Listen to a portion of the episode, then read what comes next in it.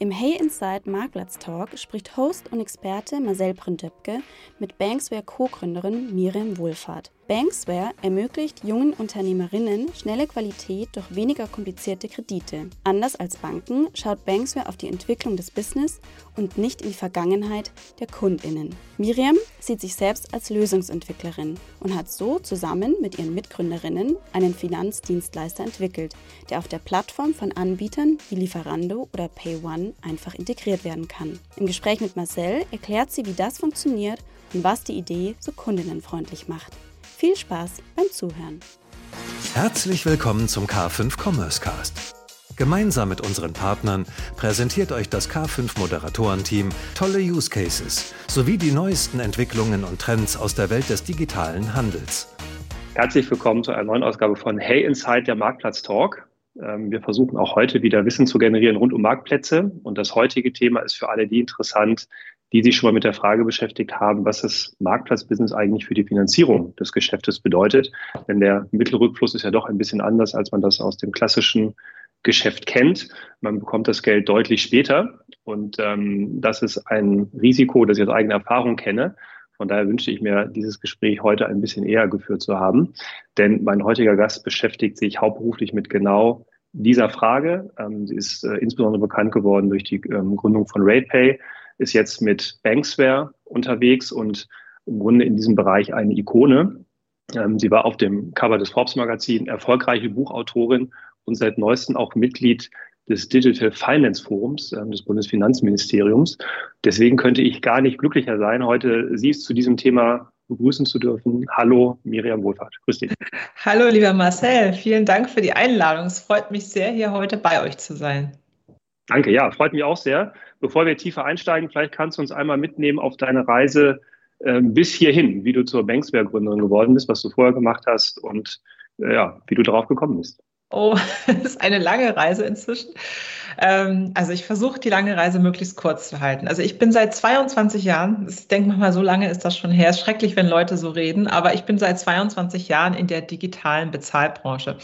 Ich bin damals in ein Startup gegangen, das hieß Bibbit Global Payment Services. Ähm, das sind die Gründer gewesen, die auch dann später Adyen gegründet haben. Adyen ist ein relativ bekanntes Startup ja ähm, im, im Payment-Bereich. Und äh, ja, so bin ich groß geworden, quasi in dieser Branche von Anfang an, als es noch niemand wusste, dass es eigentlich Payments gibt und all das. Ich war da auch äh, insgesamt acht Jahre und habe quasi das Unternehmen in, in Deutschland vor allem den Markt mit aufgebaut. Also ich habe Vertrieb gemacht, ich habe Marketing gemacht, ich habe Key Account Management gemacht und war dann eben so dabei, wie viele Entwicklungen von Händlern, Marktplätzen und überhaupt so auch die Entwicklung des E-Commerce. Ja. ja, 2009 habe ich eine eigene Firma gegründet, RatePay weil ich mir damals gedacht habe, Mensch, ich möchte eigentlich meine Kunden glücklich machen. Ähm, und die wollen nicht alle nur mit Kreditkarte bezahlen oder mit PayPal, weil damals hatte irgendwie nicht mal 35 Prozent der Deutschen hatte zu der Zeit eine Kreditkarte. Inzwischen sind es vielleicht 41 oder sowas, also immer noch wenig. Aber äh, ich hatte eben gedacht, ich würde da gerne was machen und habe zusammen mit zwei Gründern äh, dann 2009 RatePay gegründet, ähm, ein, ein White-Label-Bezahlanbieter für den Rechnungskauf und Ratenkauf. Und ähm, ja, RatePay ist eigentlich ganz erfolgreich geworden in, im deutschsprachigen Raum, immer als White-Label-Marke unterwegs. Und wir haben dann auch eine, eine Finanzinstitutslizenz bekommen. Man hat sehr viel gelernt, muss man sagen. Äh, wir gehörten lange Zeit zur Otto-Gruppe, sind, äh, haben uns dann verkauft quasi 2017 an Private Equity also eine riesen Lernkurve gehabt und eben auch eine riesen Lernkurve mit Kunden gehabt. Und ähm, wir haben auch äh, RatePay, wir haben damals, wann war denn das? Das war etwa 2018 haben wir ähm, eBay als Kunden gewonnen und wir haben auch sehr viel für die Otto-Gruppe gemacht und äh, im Zuge dieser und noch zwei weitere Marktplätze als Kunden gehabt. Und im Zuge dieser Betreuung der Kunden kam also immer wieder die Frage, Mensch, RatePay, könnt ihr nicht die Händler irgendwie früher ausbezahlen? Könnt ihr nicht denen früher Geld geben? Das ist ein Riesenproblem für die. Ich hatte mich bis dato nicht damit beschäftigt, wie sich Händler auf Marktplätzen äh, finanzieren und habe festgestellt, dass es durchaus nicht so einfach ist, weil äh, gerade wenn sie jung und klein sind, dann will eigentlich keine Bank im deutschsprachigen Raum diese Händler bedienen. Ja, und das ist echt schwer. Und das fand ich eigentlich total doof und habe damals überlegt, ob man nicht bei RatePay im Prinzip so ein Site Business aufmachen könnte, wo wir so etwas machen. Ähm, wir haben uns das angeschaut, aber festgestellt, dass es doch ein zu großes Unterfangen ist. Es gibt zwar viele Parallelen, trotzdem ist aber dann die, die Kreditprüfung als solches ist eine ganz andere als bei einer Privatperson. Und das wäre einfach zu der Zeit nicht gegangen. Und da ich eben wusste, dass dieser Vertrag, also ich hatte 2017 einen Dreijahresvertrag nochmal abgeschlossen als Geschäftsführerin und habe gedacht, äh, der ist ja auch jetzt endlich und irgendwie, was kommt eigentlich danach? Mache ich weiter oder nicht? Und es hat mich dann irgendwie in den Fingern gejuckt, das nochmal zu machen, weil ich dachte, ach Mensch, man hat ja so viel gelernt im Laufe der Jahre und heute weiß ich so vieles viel besser als früher, äh, als ich wirklich so ein, ich sage jetzt, ich bin ja zu einer Gründung gekommen, so als Nichtgründer, so ich hatte ja auch früher gar keine Ahnung so von Unternehmertum und sowas. Und ähm, ja, dann habe ich die Entscheidung getroffen zusammen mit Jens, das ist mein Co-Founder. Jens ist ein Anwalt, den ich schon sehr, sehr lange kannte, der eben auch vor allem im Fintech-Bereich tätig war. Ähm, und ich habe irgendwie, wir hatten uns zufällig getroffen auf der Money 2020 2019, da haben wir über dieses Thema gesprochen, so wie finanzieren die sich eigentlich? Und dann meinte er, ja, hast du dir eigentlich auch mal angeguckt, was Shopify macht in USA und Square? Die machen so ein bisschen sowas ähnliches, nicht jetzt für Marktplätze speziell, aber die machen quasi so in ihrer Plattform, äh, schauen die sich die Umsätze an und können auf Basis dieser Umsätze diesen ganzen kleinen Händlern eben ähm, Kredite anbieten, so dass sie ganz schnell dieses Geld bekommen, ganz kurzfristig und super flexibel und sagt, Mensch, sowas müsste man bauen. Da habe ich gesagt, eigentlich ist das ja das, was ich gerne machen würde, so ein bisschen so ein, mhm. wie so ein Rate-Pay-Modell, nur eben quasi äh, für die andere Seite und natürlich auch dann echte Kredite und, und ja, und dann habe ich zu Jens gesagt, weißt du, mein größtes Lessons learned äh, war in dieser ganzen Reise, äh, einen Zahlungsanbieter zu gründen mit der ganzen Regulatorik dahinter und äh, BaFin-Lizenzierung, äh, wo ich gesagt habe, oh, also ich würde es never ever machen ohne einen Anwalt an meiner Seite. Und, und irgendwie haben wir dann beschlossen, Mensch, wir beide könnten es eigentlich zusammen machen. Und wir ja. kennen auch Leute, die sowas bauen können, die da echt Ahnung von haben. Und dann haben wir die Entscheidung getroffen, dass wir das machen. Ja, und dann haben wir 2020 Banksware gegründet. Ähm, also so offiziell gegründet war es im September. Mit der Idee haben wir schon ein bisschen früher angefangen und haben dann quasi so einen ersten, ich sag mal, MVP bauen lassen, damals erstmal über eine Softwareentwicklungsfirma, weil wir noch keinen CTO hatten haben dann aber ähm, quasi einen ersten Bankvertrag bekommen, einen, also einen ersten Kunden gewonnen und haben dann auch eine Seed-Finanzierung bekommen, haben dann auch einen CTO eingestellt und haben ja auch jetzt inzwischen alles, also es gibt keine externe Entwicklung, wir haben das alles selbst gemacht, haben es auch nochmal sehr stark verändert, sind sehr gut gewachsen, haben im letzten Jahr dann eben auch diverse Kunden ähm, gewinnen können, wie zum Beispiel Lieferando. Also das ist jetzt nicht im klassischen Sinn Marktplatz, aber es ist dann doch wieder auch ein Marktplatz. Es ist eben im Prinzip Prinzip eine Plattform für Restaurants. Wir haben dann äh, The Platform Group als Kunden gewonnen ähm, und auch jetzt äh, zwei Payment-Anbieter. Einer ist PayOne und ein anderer ist Fiserv. Ähm, und die bieten das dann auch an in ihrem quasi in ihrer Plattform. Und es ist immer das gleiche Prinzip. Ähm, wir bieten ein sogenanntes Revenue-Based Lending, also immer, wie gesagt, auf Basis hier dieser Umsätze einen Kredit zu vergeben. Das ist so ein bisschen die Reise. Also wie bin ich dann da hingekommen?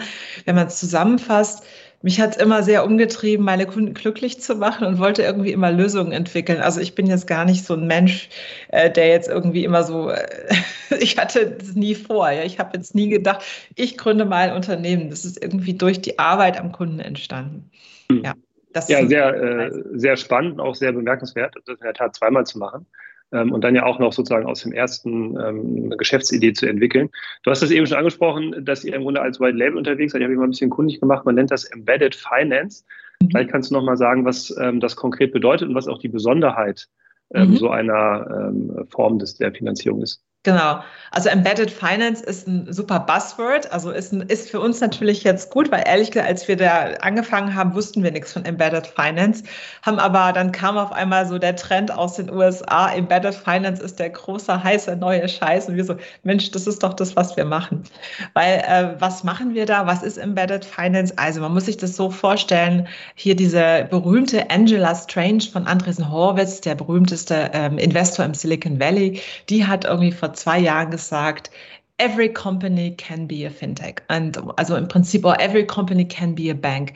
Das heißt also im Prinzip ist es eben durch neue Arten von Dienstleistungen möglich, dass jede Art von Plattform Finanzdienst äh, Finanzdienstleistungen anbietet, selbst anbietet, in eigenem Look und Feel, ohne dabei selbst eine Lizenz zu benötigen, weil es inzwischen Lösungen gibt, die eben im Prinzip alles das möglich machen. Also kann man eben fremde Dienste in seine eigene Plattform integrieren. Und der Vorteil ist bei Embedded Finance, dass man diese Produkte dann so an sich persönlich anpassen kann. Das heißt also am Beispiel, es ist gut zu erklären, am Beispiel von, ähm, von Lieferando, da heißt das Ganze dann der Restaurantkredit zum Beispiel. Ja, wir treten dann gar nicht in Erscheinung, aber Lieferando kann ein Produkt dann zusammenschnüren, was ideal zu den Anforderungen äh, seiner Kunden passt, weil die Plattform kennt äh, die eigenen Kunden sehr viel besser als irgendein Dienstleister. Also so kann man sich eben durch Bausteine, und da gibt es dann unterschiedliche Anbieter, die unterschiedliche Sachen machen, äh, solche sowas bei sich integrieren mit relativ wenig Aufwand. Und eben das Wichtige ist, man muss nicht selber eine Lizenz besitzen, weil das ist eben das häufig, das, das ich sage jetzt mal, das Schwierige an Finanzprodukten ist das ganze Regulatorische dahinter. Mhm. Ähm, du hast gesagt, das ist relativ einfach machbar. Muss denn so eine Plattform irgendwas können dafür oder muss sie eigentlich nur jemanden haben, der euren Dienst technisch integriert und sich so einen fancy Namen ausdenkt wie Restaurantkredit? Also was muss die Plattform haben? Die muss im Prinzip die Möglichkeit besitzen, uns Kundendaten zur Verfügung zu stellen. Also das heißt, wir sind nicht interessiert an an den, an den Daten, was da genau verkauft worden ist oder sowas, das interessiert uns nicht. Uns interessiert eigentlich nur, ähm, hat dieser Shop im Moment Performance oder nicht? Läuft da etwas? Und wie viel läuft da. Alles andere interessiert uns nicht. Also warum brauchen wir das?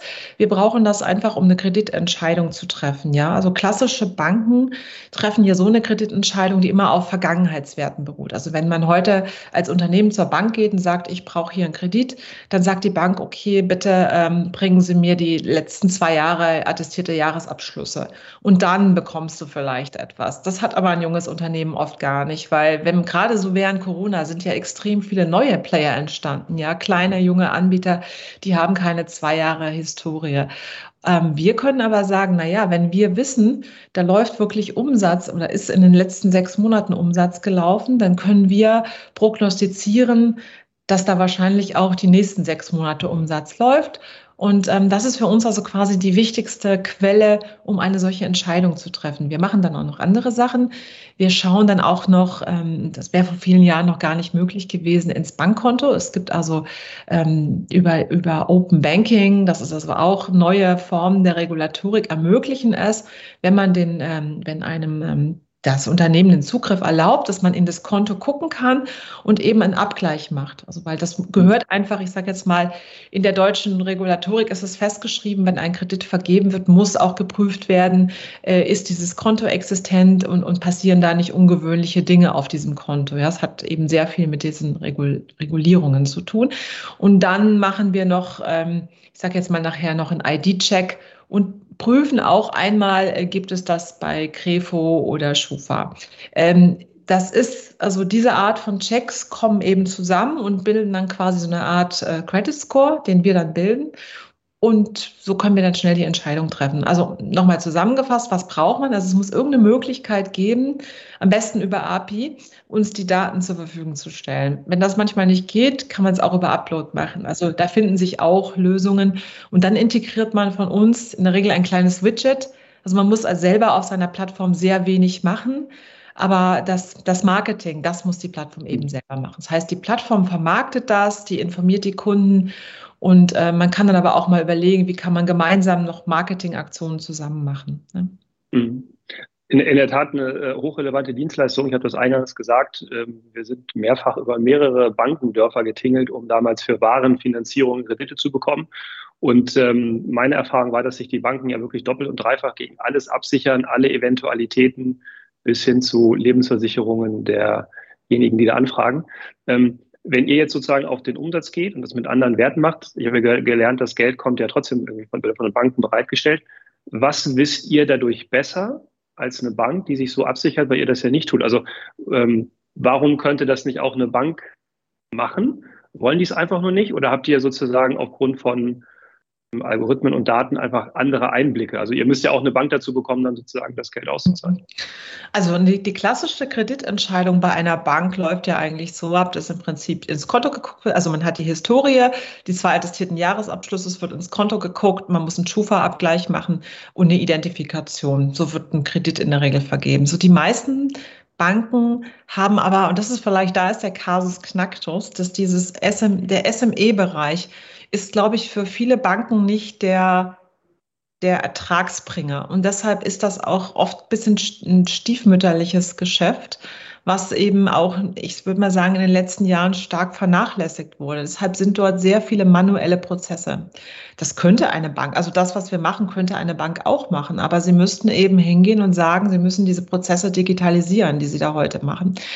Ähm, das ist vielleicht für Sie noch nicht so interessant. Wer weiß, vielleicht in einigen Jahren werden Sie feststellen, es ist vielleicht doch ganz interessant, weil so kann man ja viel schneller diese äh, kleinen Kredite vergeben. Wir vergeben ja jetzt keine Kredite in Millionenhöhe, das muss man auch sagen. Also unsere Durchschnittskredite sind so etwa 12.000 Euro. Das ist relativ klein. Also bei uns kann man schon ganz kleine Kredite haben, ähm, ab 2.000 bis 3.000 Euro bis zu, das ist so ein bisschen unterschiedlich, je nach Plattform, je nach Risiko, bis zu 100.000 Euro. Das ist so die Größe, der man sich so, in der wir uns bewegen. Was machen wir besser? Ja, also ich, ich äh, glaube schon, dass man eben sehr viel in den Umsatzdaten lesen kann. Ja, man kann sehr viel sehen, ist dieser Shop erfolgreich oder nicht und äh, wie groß ist die Wahrscheinlichkeit, dass der Shop das zurückzahlen kann. Wir, wir, wir nehmen ja auch nicht jeden Kunden an. Also wir, man muss schon dazu sagen, wir helfen beim Wachstum und wir wollen beim Wachstum helfen wir sind nicht diejenigen, die der letzte Strohhalm sind. Ja, das, das ist auch so. Also das ist, wir geben keinen Kredit solchen, die schon nirgendwo mehr etwas bekommen. Ja, es ist was anderes, äh, junge Unternehmen wachsen zu lassen, als als Sterbende noch mal kurz aufzuhalten. Das hört sich jetzt krass an, aber das ist nicht unser Geschäftsmodell. Ja? Mhm.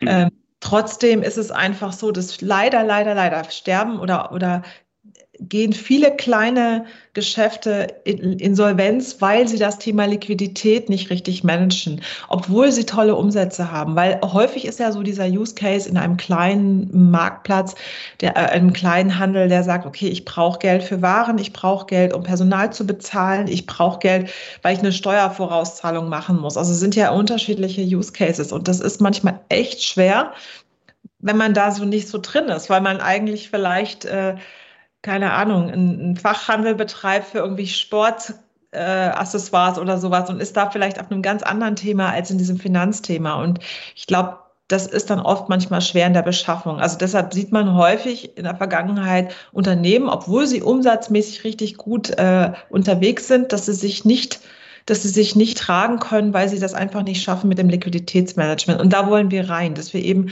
kurzfristig hier helfen können, äh, schnell Lösungen zu machen. Und das finde ich einfach ziemlich cool. Also es ist auch ähm, gibt es auch echt interessante Zahlen, wenn man das so ein bisschen googelt von Shopify, wie sehr das diesem ganzen Ökosystem geholfen hat, dass die eben in der Lage sind, halt auch auf Basis der Umsätze hier eben reinzugehen und Kredite zu machen. Also ähm, ja, was, was können wir dann besser? Also wie gesagt, diese, diese klassischen Sachen, die wir da machen, ähm, wenn wir eine Schufa abfragen oder einen Bankcheck machen, das macht ja die Bank auch. Das ist auch nicht, da sind wir auch nicht besser.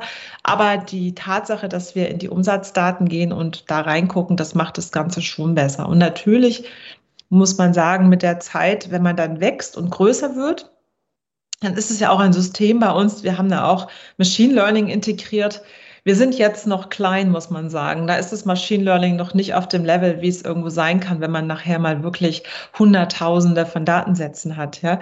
Ähm, aber das ist natürlich, da wollen wir natürlich hin, ja, um auch das dann dadurch immer, immer besser zu werden und auch die Kunden besser zu verstehen. Und dann natürlich auch, wenn wir äh, wachsen und auch, äh, wir haben jetzt übrigens, wir sehen jetzt schon so langsam die äh, Kunden, die wieder zurückkommen, die die zweiten und dritten Kredite bei uns beantragen. Und das ist natürlich auch, so, wenn wir die besser kennen, dann, dann kann man sicherlich auch, das ist natürlich auch der Plan, dass wir dann mehr Produkte machen für Kunden, die wir schon besser kennen, mit besserer Bonität. Das, das, äh, da wollen wir hin. Also wir wollen einfach hier ein toller Partner sein, der hier echt helfen kann, Liquidität ganz schnell und ganz einfach zu beschaffen.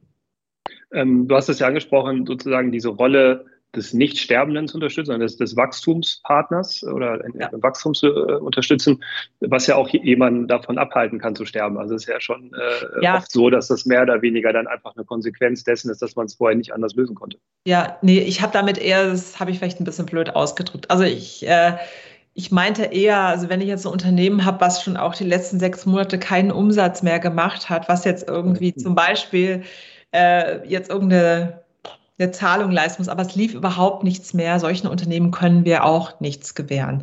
Also wir, äh, für uns ist es wichtig, dass man, also wir, die Mindestanforderung ist sechs Monate Umsatz.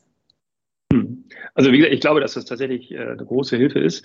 Mhm. Denn in der Tat ist ja für, wenn ich jetzt mal von den Restaurants absehe, da kenne ich das Businessmodell fairerweise nicht so gut, aber wenn ich über eine klassische Ware äh, nachdenke, dann ist es ja so gewesen, dass die Hersteller eigentlich von dem Händler finanziert wurden, in der, indem der ihnen die äh, äh Ware abgekauft hat. Und der Händler hatte dann sozusagen ähm, durch den Verkauf direkten Cash-in. Und das wird jetzt ja auf den Hersteller übertragen. Das heißt, das mhm. Geld wandert ja wesentlich äh, viel später dahin. Und da tretet ihr quasi ein mhm. und ähm, unterstützt die Partner dahingehend, dass sie ähm, wieder zwischendurch Geld bekommen. Du hast ja gesagt, dass, dass viele Plattformen gefragt haben und gesagt haben, ja, das ist jetzt, also das wäre cool. Ähm, das macht ja noch kein Geschäftsmodell. Wann ist dir denn sozusagen in der Durchrechnung klar geworden, dass es auch für euch ein lukratives Geschäftsmodell ist? Zum einen, weil die Nachfrage da ist, aber mhm. weil ihr das auch gut abbilden könnt, weil sozusagen diese Entscheidungen zu treffen, ähm, das ist ja auch kein Vier-Augen-Check. Also da muss man ja auch, oder Zwei-Augen-Check, da muss man ja trotzdem in IT investieren. Also Natürlich. Wo ist für euch sozusagen der Punkt zu sagen, das ist ein cooles Geschäftsmodell für uns? Ja, also sagen wir, der Vorteil ist, dass wir bei RatePay zwölf Jahre lang oder elf Jahre lang äh, gelernt haben, wie man Scoring-Modelle baut. Ja, also deshalb ist es dann ein großer Vorteil, wenn man dann eben nicht bei Null anfängt. Also es ist auch, ähm, wir haben auch wirklich eine Koryphäe auf diesem Gebiet bei uns, die das Risikomanagement macht, eine. Ähm, das ist auch ein alter Kollege von mir. Ähm, da hast du halt einfach den Vorteil, dass du halt nicht lange, du hast nicht so viel mehr an, an Experimentieren, weil du schon mal viel erlebt hast, wie du mit Datenmodellen umgehst, was die richtigen Parameter sind, wie man, äh, wie man, ich sage jetzt mal, Alert setzt, was alles Schlimmes passieren kann. Also du hast einfach da, ich würde mal sagen, die äh, Wissenskomponente, die war da eben sehr, sehr gut. Und das glaube ich, das hat uns dann schon viel gebracht. Äh, wir haben uns das natürlich angeguckt, haben gesagt, okay, äh, der E-Commerce-Markt wächst immer noch extrem. Ich meine, 2020 war das, glaube ich, das sind so die letzten Zahlen, die ich im Kopf habe, ist ja jeder zweite Euro auf Marktplätzen irgendwie ähm, ausgegeben worden. Und wenn du dir anguckst, und das ist so, wir haben gesagt, okay, was sind das eigentlich für Kunden, die wir haben, also die wir ansprechen? Das sind ja im Prinzip Kunden, die auf Marktplätzen, auf Plattformen verkaufen. Also es müssen nicht Händler, klassische Online-Händler sein. Das ist ähm, eigentlich, das sind die besten, weil die sind in der Regel diejenigen, die die meisten äh, auch wirklich Daten einfacher zur Verfügung haben. Aber das können auch ganz andere sein. Also im Payment-Bereich äh, hast du ja eben auch äh, ein klassischer Payment-Service-Provider, der hat Händler im Online-Bereich der hat aber auch Retail-Kunden wie den Blumenladen um die Ecke und solche oder auch mal ein Späti oder eine Tankstelle oder, also es gibt sehr, sehr viele. Wir haben gedacht, also es gibt extrem viele kleine Unternehmen, die auf Marktplätzen sind und im B2B-Bereich ist das ein Riesenwachstumsfaktor, dass dort immer mehr auch Nischenmarktplätze entstehen. Da haben wir auch gesagt. Also wenn ich mir angucke, wie der B2C gewachsen ist in den letzten zehn Jahren und der, der B2B ist mal ein bisschen hinterher, das sind ja alles potenzielle Kunden für uns. Haben gesagt, weil letztendlich ähm, haben wir halt ausgerechnet, so ich sag mal so ein paar Kernzahlen. Also wie viele Händler gibt es da? Wie viele, wie läuft es eigentlich mit den Krediten? Ähm, wie viel überhaupt ist der Kreditbedarf? Wir glauben auch, dass es deutlich mehr wird. Jetzt auch durch Corona wird es mehr werden. Äh, und äh, es waren also viele, ich sage jetzt mal, Annahmen natürlich. Du weißt es nie hundertprozentig. Du hast, das ist natürlich beim Startup immer so, du hast nicht die Garantie, dass das funktioniert. Aber ich habe so für mich so ehrlich gesagt sehr stark aus diesem Bauchgefühl heraus gegründet. Und nachher natürlich auch für Investoren suche, das alles mal aufbereitet, wie groß ist der Markt. Aber das Bauchgefühl hat mir einfach gezeigt, weil ich, weil wir sehr eng mit den Kunden gearbeitet haben. Also wenn ein Kunde mal sowas nachfragt, okay, ja. Aber wenn das mehrfach vorkommt und immer wieder, dann denkst du, warum da muss es doch eine Lösung geben. Warum ist es denn so schlecht irgendwie? Und da habe ich gedacht, okay, mit, ehrlich gesagt, mit RatePay war es damals auch so.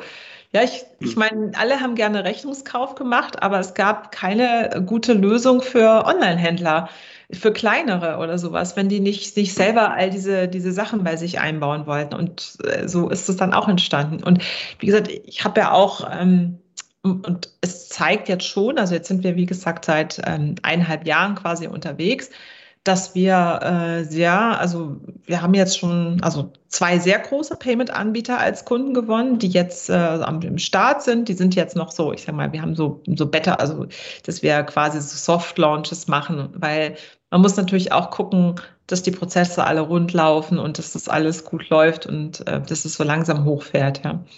Aber also das Interesse ist sehr groß.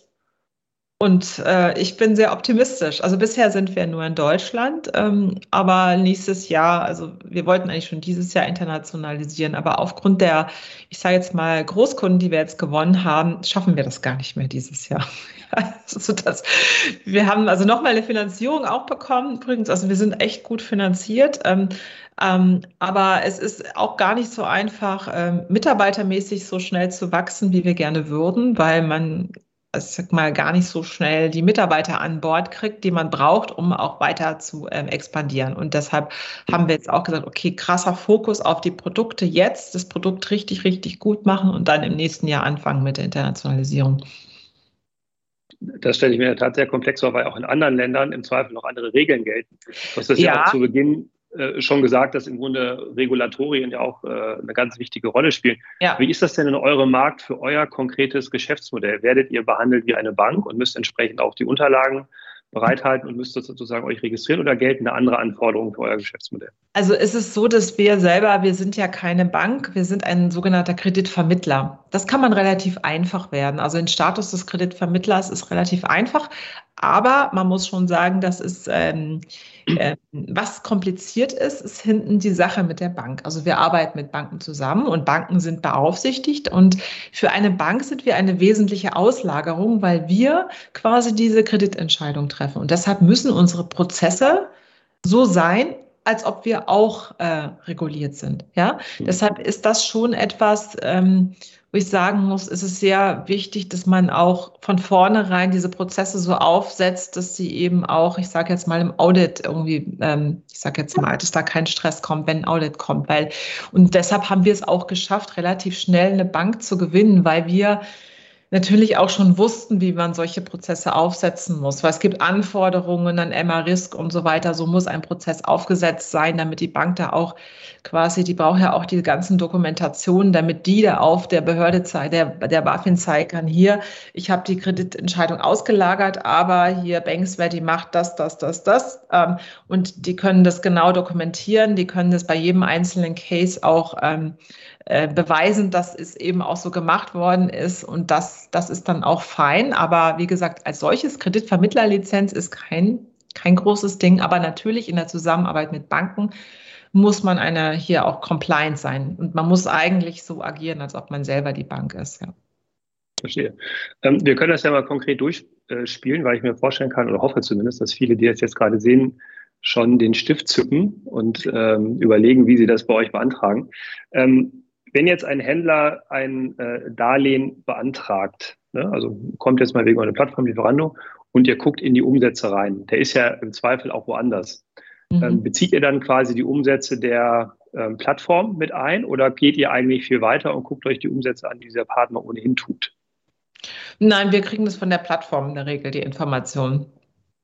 Also deshalb okay wir wollen auch, wir wollen auch gar nicht so viel wissen auf der, ich sage jetzt mal, das, weil wir möchten ja auch nicht, dass der Händler sich irgendwie unwohl fühlt, weil wir zu viel da an Daten rausziehen wollen. Also uns geht es einfach nur darum, wie viel Umsatz ist da gelaufen. Ja, das ist alles, was wir haben wollen. Ähm, genau, also das ist dann in der Regel, ist es dann so integriert, dass es äh, ähm, dass uns diese Daten quasi dann im Vorfeld hochgeladen werden. Wir haben diese Umsätze da und dann können wir quasi dann diesen Kredit anbieten. Also ich nenne es jetzt mal Kredit, aber eigentlich ist es ein, äh, in USA nennt man dieses Produkt übrigens Merchant Cash Advance. Also da ist es wirklich ein gängiger Begriff und eigentlich, wenn du es in Deutsch übersetzt, ein Händler Barvorschuss. Ja, also es ist Es ist zwar regulatorisch ein Kredit, aber es ist natürlich, es hat ein paar andere, es ist viel einfacher, schneller und ähm, ja, es ist nicht ganz so, es ist eben doch online und äh, man kann es eben auch für unterschiedliche Use Cases verwenden. Hm. Und wenn ihr sozusagen diesen, äh, diesen Kreditvertrag dann vermittelt, äh, da seid ihr dann ja offensichtlich nicht derjenige, der das Geld auskehrt, sondern man wird ja wahrscheinlich mit der Bank dann diesen Vertrag machen. Habt ihr dennoch theoretischen Zugriff auf die Umsätze oder habt ihr, nutzt ihr die im Wesentlichen, um die Kreditentscheidung zu treffen? Das wäre nochmal ein anderes Risikoschema, wenn ihr theoretisch in die Umsätze reingreifen könntet, um äh, von denen euch dann die äh, Rückzahlung und die Zinsen zu organisieren. Also es gibt auch die Variante, und das ist natürlich nachher die idealere Variante, das ist nämlich genau die, dass wir uns auch in diese Rückzahlungsflüsse setzen bei der Plattform. Ja? Und hm. dass man dann eben, ähm, ich sage jetzt mal, es ist aber auch für den Händler dann eigentlich convenient. Wenn er zum Beispiel einen Monat hat, wo er vielleicht weniger zurückzahlen kann, kann er dann weniger bezahlen. Ja?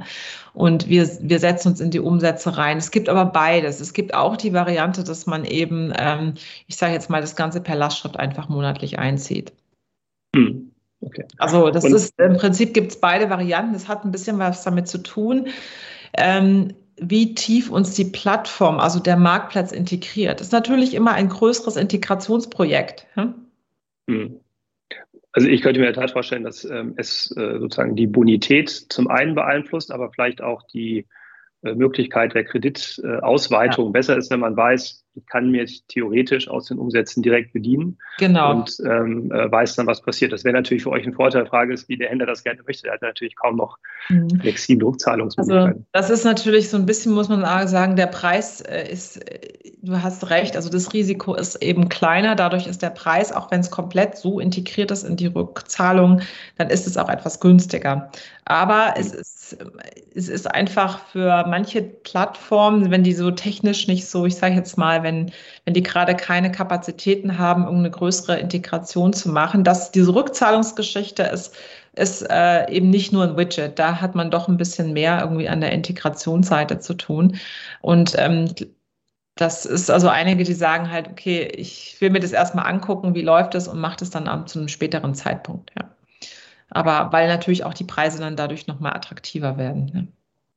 Äh, apropos Preise, wie würdest du eure Leistung vergleichen mit Banken? Ist es etwas, also ist es ein anderes Pricing, weil sich eine andere Logik dahinter verbirgt, oder ist eigentlich eure ähm, Wertschöpfung die leichtere Vergabe, aber das Pricing ist eigentlich wie bei einer Bank?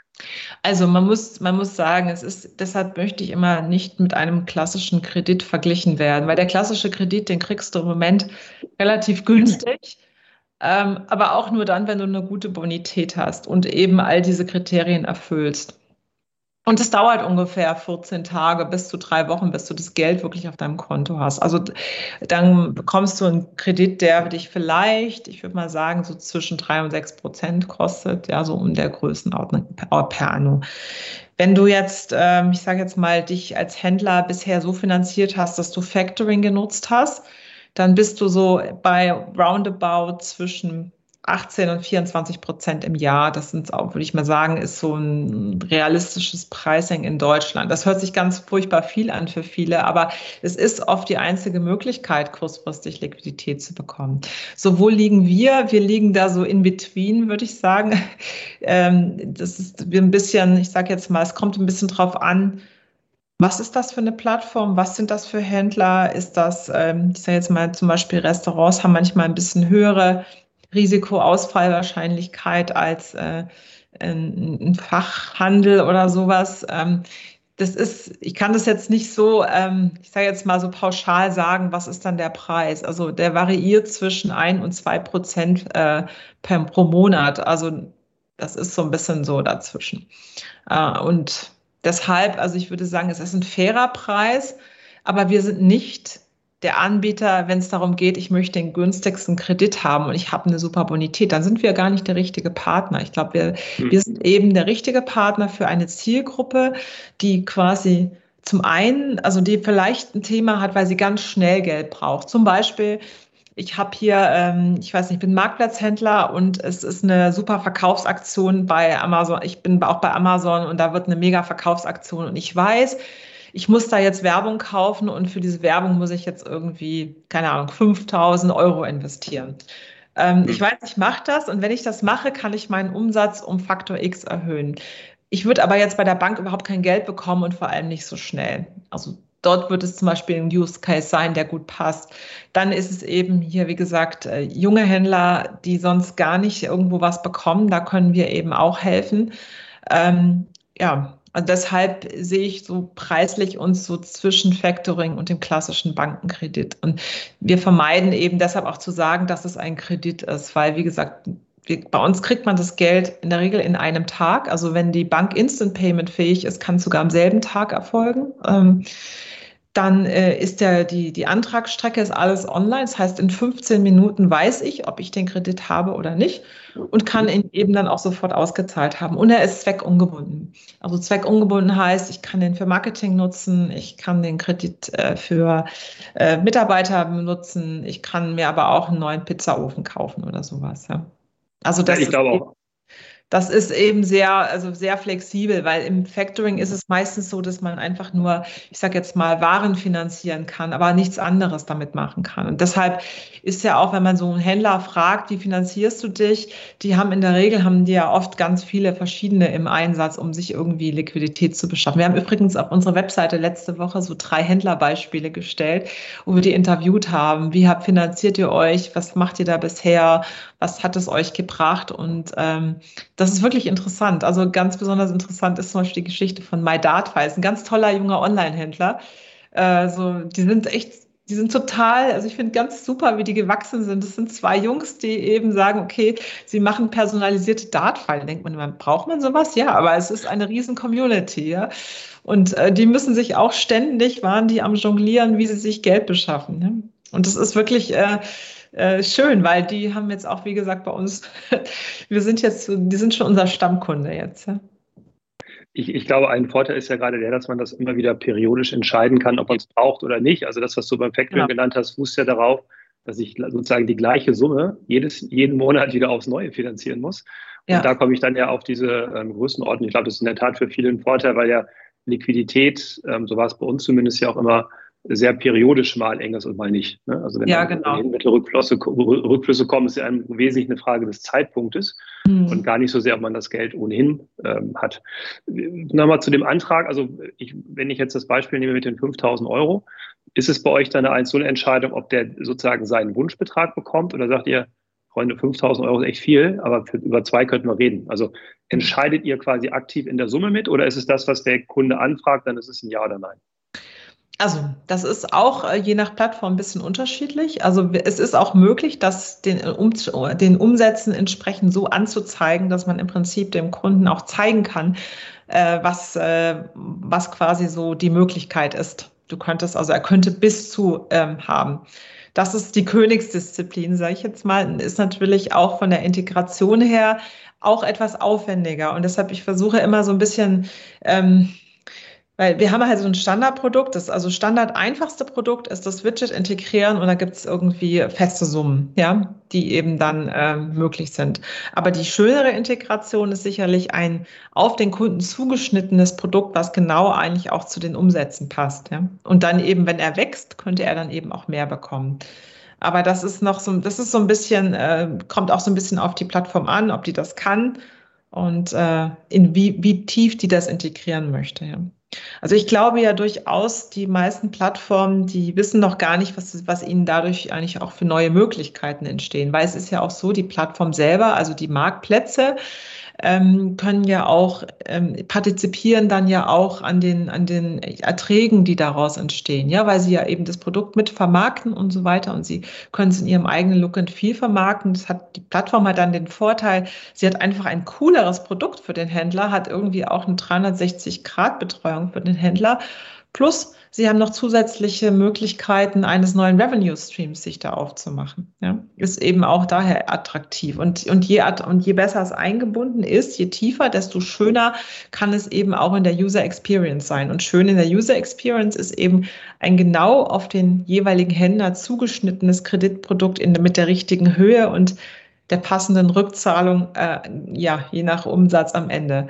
Das ist, wie gesagt, äh, das ist möglich, das kann man mit uns machen. Ähm, ich will aber nur so, wenn wir hier im Podcast sind, ist auch, auch, auch realistisch sein. Es gibt auch kleinere Plattformen, die sagen, ich habe da, ich kann sowas gar nicht integrieren. Mir reicht aber so ein Basisprodukt. Wenn ich weiß, meine Händler, die brauchen in der Regel 10.000 Euro, dann biete ich da einfach ganz einfache Kredite an. Also das, es gibt also eine, eine Möglichkeit, das einfach zu integrieren und eine, und eine sehr, ich sage jetzt mal, äh, schon äh, eine, eine fortgeschrittene Lösung. Was ist, glaube ich, anfangs auch erwähnt, die Maximalsumme sind ja 100.000 Euro gerade. Ich glaube, mhm. ihr habt ja auch im Laufe der, des, der Monate, äh, die ihr schon leistet, auch steigern können. Ja. Gibt es tatsächlich äh, zunehmend Anfragen auch zu solch größeren Krediten? Weil das ja. ist natürlich dann schon eine an, andere äh, Hausnummer, als mal eben Amazon-Werbung zu kaufen. Das ist ja, genau. Also genau. da spielt ihr offensichtlich eine größere Rolle. ja, also wir merken, dass da durchaus Nachfrage kommt. Also im Moment sind wir noch nicht so weit. Ja. Wer mhm. weiß, also man kann ja nie wissen, wo das mal irgendwie hinführt. Ja. Wenn man eben sehr viel Erfahrung hat und immer mehr Daten hat, dann ist das vielleicht auch möglich. Ich sag mal, vielleicht sind wir ja die Zukunft der potenziellen Kreditvergabe, weil wir halt auch, ich sage jetzt mal, das, das ja auch neu gedacht haben. Also im Prinzip ein Alt ist es ja die Lösung als solches. Wir haben die einfach digitalisiert, aber irgendwie zusätzlich eben schöne, nette Sachen mit eingebaut, ja, wie eben künstliche Intelligenz, um da eben einfach bessere und demokratischere Entscheidungen auch zu treffen. Ne? Mhm. Ähm, zum Schluss vielleicht noch so ein paar Themen eigentlich über euch als Firma und wie ihr versucht, euch ähm, weiterzuentwickeln. Ihr habt ja schon Plattformen, ihr habt ja auch, besser gesagt, es gibt Plattformen, die haben jetzt wirklich einen Commerce-Gedanken, äh, dann wiederum Lieferando. Mhm. Welche Arten von Plattformen sind denn für euch spannend ähm, und äh, was habt ihr dann noch so auf der Roadmap? In welche Branchen wollt ihr reingehen? Mm, also eigentlich, wir sind jetzt gar nicht so was, so, so die Branche selber ist uns irgendwie gar nicht so wichtig, sage ich mal. Das können auch äh, das können ganz unterschiedliche sein, weil gerade im B2B-Bereich hast du viele so, ich sage jetzt mal, es gibt eine, eine, Plattform für Chemikalienhandel und so weiter. Ja, mhm. also das wäre auch interessant. Aber äh, also das Wichtigste für uns ist, dass die Plattform eben diese Daten hat, dass die eben auch irgendwie sehen, dass die die Umsätze sehen. Weil es gibt natürlich auch Plattformen, die vereinen nur etwas, das ist eine Art Marketing-Plattform, die haben aber gar keinen Insight über den Händler. Ja, das, das passt nicht zu uns. Also wir brauchen Plattformen, die eben eine große Anzahl von SMEs beherbergen. Und das kann eben Onlinehandel sein, das kann Retail sein, das können Restaurants sein. Es kann aber auch in gewisser Weise manche Art von Dienstleistung sein. Nehmen wir jetzt mal ähm, Friseure, äh, Beauty-Studios etc. Ja, es könnte also auch eine Zielgruppe sein. Ähm, und dann ist es einfach, dann integriert uns die Plattform und kann ein für sie, ein für sie passendes quasi Finanzierungsprodukt seinen Kunden anbieten.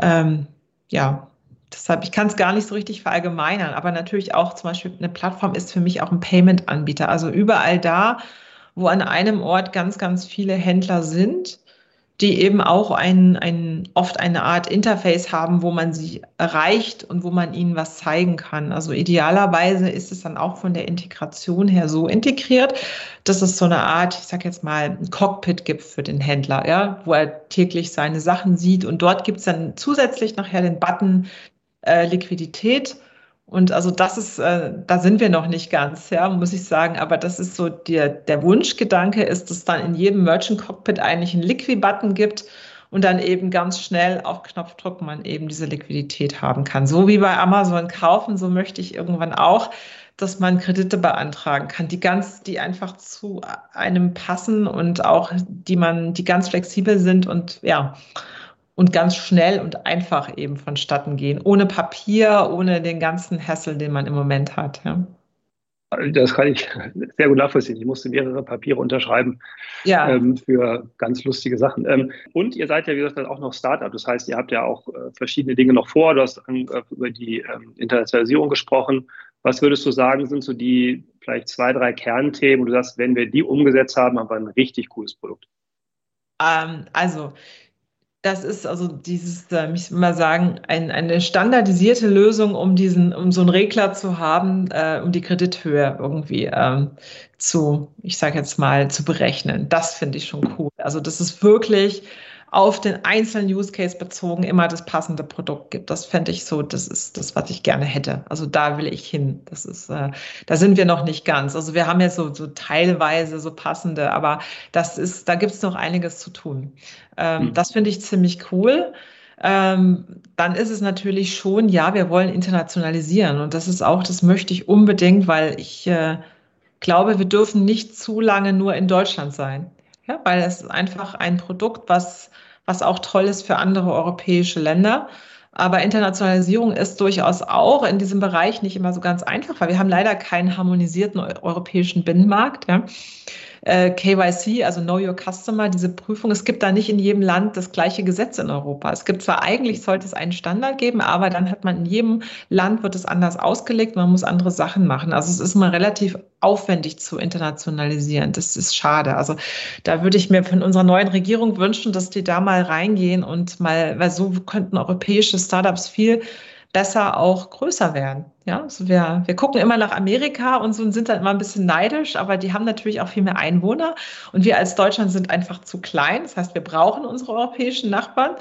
Dann wäre es aber ganz gut, wenn wir auch da einfachere Möglichkeiten hätten, auch zu internationalisieren. Also das ist sicherlich auch die Internationalisierung und dann dann ist es, das ist das, was man jetzt denkt, aber natürlich auch, muss ich sagen, es ist extrem wichtig, dass wir ständig mit den Kunden sprechen, weil wir wollen nicht, und das da, das ist für mir persönlich sehr wichtig, wir wollen nicht Produkte entwickeln, von denen wir glauben, dass sie toll sind, ja.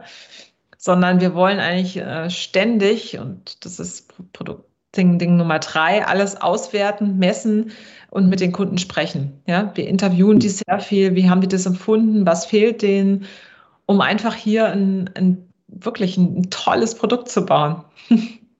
Ja, also äh, von dem, was du bisher geschildert hast, kann ich mir das äh, bei euch mhm. nicht nur sehr gut vorstellen. Ich finde das in der Tat toll, weil ich mir schon vorstellen kann, dass es sehr, sehr viele Marken gibt, die aufgrund dieser veränderten mhm. äh, Finanzierungsstromsituation, weil sie jetzt Marktplatz machen müssen, ja. äh, sich vielleicht mit diesem Thema noch gar nicht auseinandergesetzt haben, dass es da Möglichkeiten gibt, Geld, was sie am Anfang sehr, sehr früh in die Produktion stecken und sehr, sehr spät von einem Marktplatz wiederbekommen, mhm. äh, das in irgendeiner Form äh, zu zwischenfinanzieren. Mhm. Ähm, zum Schluss äh, als allerletzte Frage, ich habe das ja eingangs erwähnt, du hast ja also nicht nur zweimal gegründet, sondern bist ja auch sozusagen äh, in ein, ein bekanntes Gesicht in der Szene. Was würdest du denn anderen Menschen, die sich jetzt äh, zu einer Gründung durchringen, was würdest du denn mit auf den Weg geben? Du hast das jetzt ja zweimal gemacht. Das ist entweder brillant oder wahnsinnig. ich, ich weiß noch nicht, wozu ich neige. Also Aber was, was würdest du den Kollegen mitgeben? Was würde ich Ihnen mitgeben? Also wenn ihr eine Idee habt, wenn ihr eben auch so etwas sieht wie ich, dann äh, und ihr brennt für eine Idee, dann ist es echt wertvoll oder es ist eine es ist toll, das umzusetzen, weil ich, es gibt eigentlich keinen schöneren Beruf als Gründen, weil man sich etwas irgendwie so zusammenbauen kann, wie man es gerne hat, ein Umfeld so gestalten kann, in dem man gerne arbeitet und an dem man jeden Tag Spaß hat zu arbeiten. Also wenn da eine Idee ist, für die man brennt, raus und machen und nicht so viel nachdenken, äh, dass es schiefgehen könnte. Natürlich kann es schiefgehen, aber ich glaube, wir müssen auch aufhören, diese Angst vor dem Scheitern zu haben. Es ist, es ist kein, es ist kein schlechtes irgendwie, es ist kein Stigma mehr, wenn man auch scheitert. Also das kann natürlich passieren, aber äh, es, es kann auch gut gehen. Und letztendlich ähm, aus Arbeitgeberbrille, jetzt ja auch schon viele Jahre, muss ich sagen, Mitarbeiter oder auch im, im Jobinterviews Leute, die schon mal gesagt haben, ich habe das schon mal versucht und es hat halt nicht geklappt die finde ich toll, weil die oft auch sehr mutig sind und sich auch und auch über den Tellerrand hinaus gucken. Also machen, keine Angst haben, weil sowas, so viel Schlimmes kann eigentlich nicht passieren. Also man sollte sich natürlich vielleicht immer so ein, ich sag mal, so ein Ziel setzen, dass man sagt, okay, ich hab, muss in zwölf Monaten irgendwie XY erreicht haben, dass ich dann auch sage, okay, jetzt ziehe ich die Reißleine oder mach weiter. Ja, dass man sich so selber so ins Meilenstein setzt. Das war mir persönlich schon wichtig. Ja. Und ansonsten, man muss, also, also ich bin das beste Beispiel dafür. Also man muss nicht äh, super schlau sein, man muss nicht wahnsinnig sein. Ich bin echt ganz normal. Ich würde mich auch als recht, recht normal bezeichnen. Ich habe ja auch, ich habe ja ein abgeschlossen, ich habe ja nicht mal ein abgeschlossenes Studium. Ja, ich habe ja quasi, ich war ja auch damals in der Digitalbranche Quereinsteigerin. Ich habe, äh, ich habe mein äh, Abiturstudium abgebrochen und habe dann in der Reisebranche eine Ausbildung gemacht und war dann dort und bin durch Zufall dann in dieses äh, Payment-Unternehmen gekommen. Also ja, also seid neugierig und ich glaube, wir brauchen einfach mehr Gründerinnen und Gründer in Deutschland. Ja, wir haben viel zu wenige.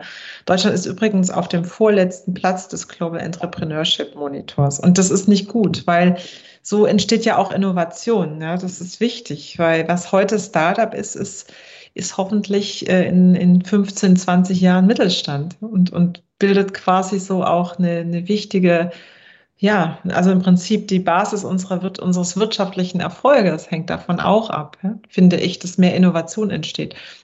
Ja, also das war ein Plädoyer. Bitte gründet, es macht großen Spaß und äh, es ist auch echt nicht mehr so, ich finde, es ist nicht mehr so schwierig wie vielleicht früher. Also man bekommt sehr viel einfacher auch ähm, Startkapital, Seed-Finanzierung. Es ist viel Kapital im Markt es gibt auch viele Programme, wenn man äh, Lust hat, irgendwie Gründer oder Gründerin zu werden, die einem helfen, auch mit Mentoring und so weiter. Das ist schon ziemlich cool und es macht wirklich Spaß.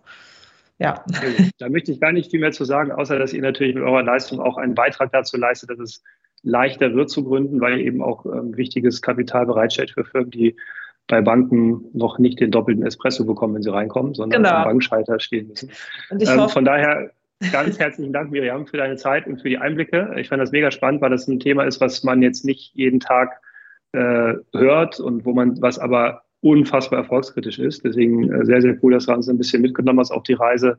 Ich wünsche dir natürlich mit Banksware ganz viel Erfolg und äh, ja, hoffe auf einen Ganz herzlichen Dank, Marcel. Es hat mir sehr viel Spaß gemacht und äh, tschüss. Danke dir.